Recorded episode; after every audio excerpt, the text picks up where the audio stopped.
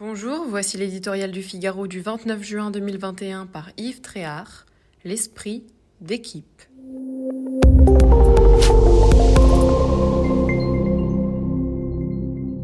À droite, le plus dur commence. Avec les régionales, l'espoir est revenu. Reste à entretenir la flamme d'ici à la présidentielle. Depuis dimanche soir, il est de bon ton, dans ses rangs, de filer la métaphore sportive et de faire l'éloge de l'esprit d'équipe. Dans la victoire, à entendre la plupart de ses chefs, la droite serait donc devenue une belle équipe, une belle équipe de France. On peut y croire, mais on n'est pas obligé. Certes, face à la solitude d'Emmanuel Macron que ce scrutin a plus que jamais souligné, disposer d'une formation solide et riche en personnalité de caractère est une force. Mais celle-ci ne peut l'être dans la durée que si elle n'est pas une somme d'individualité, ce qui est aujourd'hui le cas de la droite. Chacun y joue sa carte, même si seul Xavier Bertrand a officiellement abattu la sienne.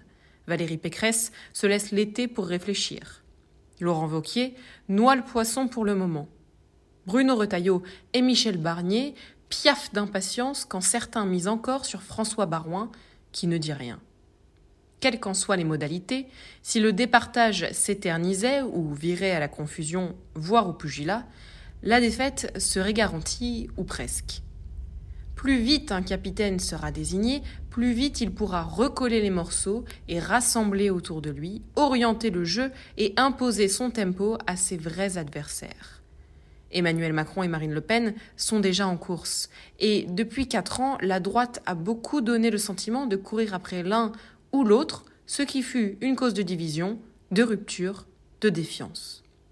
Dopée par le résultat des municipales puis des régionales, la droite peut dès à présent inverser la tendance pour casser cette impression peu flatteuse.